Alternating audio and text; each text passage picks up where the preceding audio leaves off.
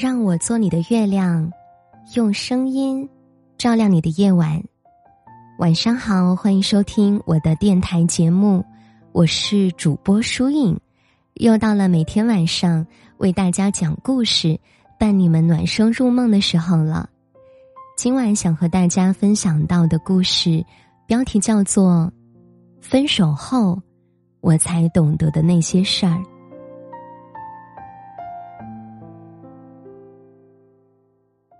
情是粉色的，分手是黑色的。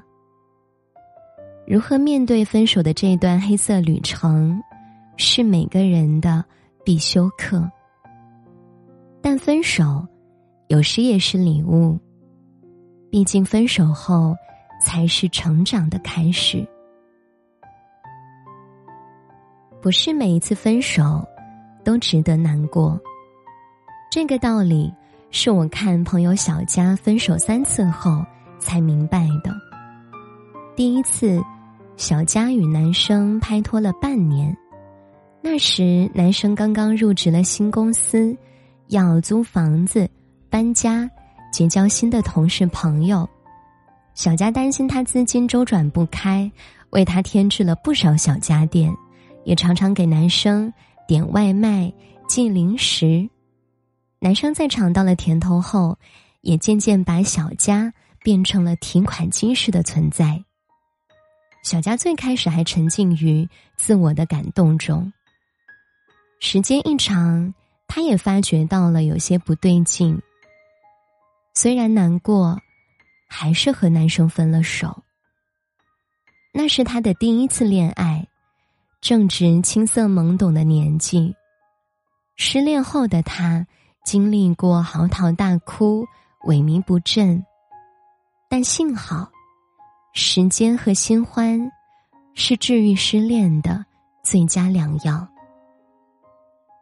第二次恋爱，小佳遇到了一个和他一样期待柏拉图式爱情的男生，但最终两个人因为性格不合、志趣不投，还是选择了和平分手。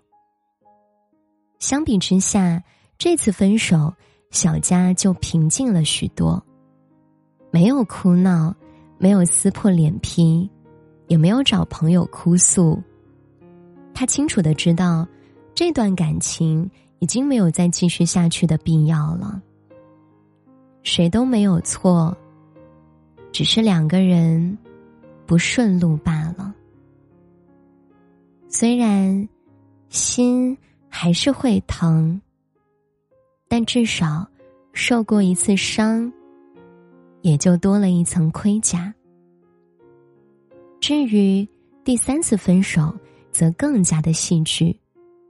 恋爱不到一个月，男生劈腿，被小佳发现，他哭着让小佳再原谅他一次，而小佳则义正言辞的发表了分手宣言。虽然利落的分了手，但小佳也陷入了无休止的自我怀疑之中。在那之后的很长一段时间里，小佳都被情绪反复左右着，总是怀疑自己是不是做错了什么事情，为什么他就不能拥有一段美好的爱情？为什么他的爱情总会出现问题呢？反思、纠结、懊恼、悔恨，小佳把分手的原因全都归结在自己身上，可却忘了，有时是对方在犯错。奇葩说第七季里有一期的辩题是：频繁被扎，是不是我的问题？辩手傅首尔给出的答案。我很赞同。他说：“爱情不就是我敢喜欢，又敢离开吗？得到时我珍惜所有，失去时我努力释怀。有些人就是用来错过的，最值得留住的，是那个深情又不计得失的自己啊。”许多人在分手后总是想，是不是自己的错，是不是自己哪里做的不对，才让对方喜欢上了别人，才让对方提了分手。但如果他早就想好了离开你，再挽留，也没有什么用。其实，仔细想想，那并不是你的错，只是对方不爱了而已。既然当初拿得起，那现在也一定能放得下。如果能通过这段感情，让我们更加的了解自己，更能以成熟的心态对待爱情。那这或许比爱情本身更有意义。追逐爱情的路上，我们会摔跤，会碰壁，会经历歇斯底里的痛苦，或心如刀绞的苦涩。但你要知道，那些受过的伤、错爱的人，一定会让我们成长。经过时间的洗礼和锤炼，他们。都会成为熠熠生辉的光，让你更会爱自己，也不放弃爱别人。很喜欢新义屋在小说《应许之日》里写下的一段话：每场爱情都是跨越万水千山，从一颗心到另一颗心的流浪。真爱不是一见钟情的童话。不是被人安排的幸福，它是一场冒险，需要勇气，需要代价。所以呀，如果分手了，没有关系。人这一生很大概率都会遇见几个烂人，经历几场烂事，不是每一次分手都值得难过。与其为了一个不值得的人。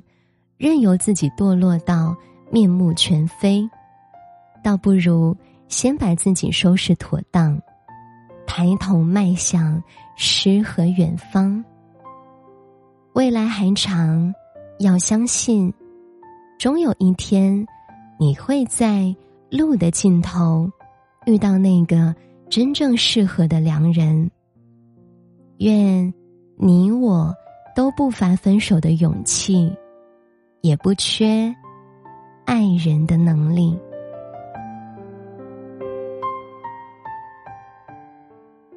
好啦，这就是今晚想和大家分享的故事了。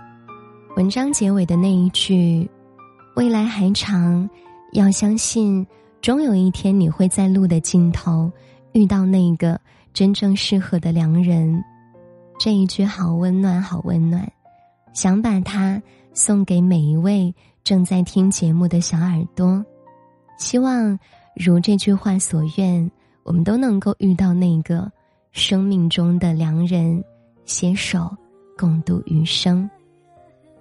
今晚呢，就睡个好觉吧。节目最后为大家送上今日份的晚安曲。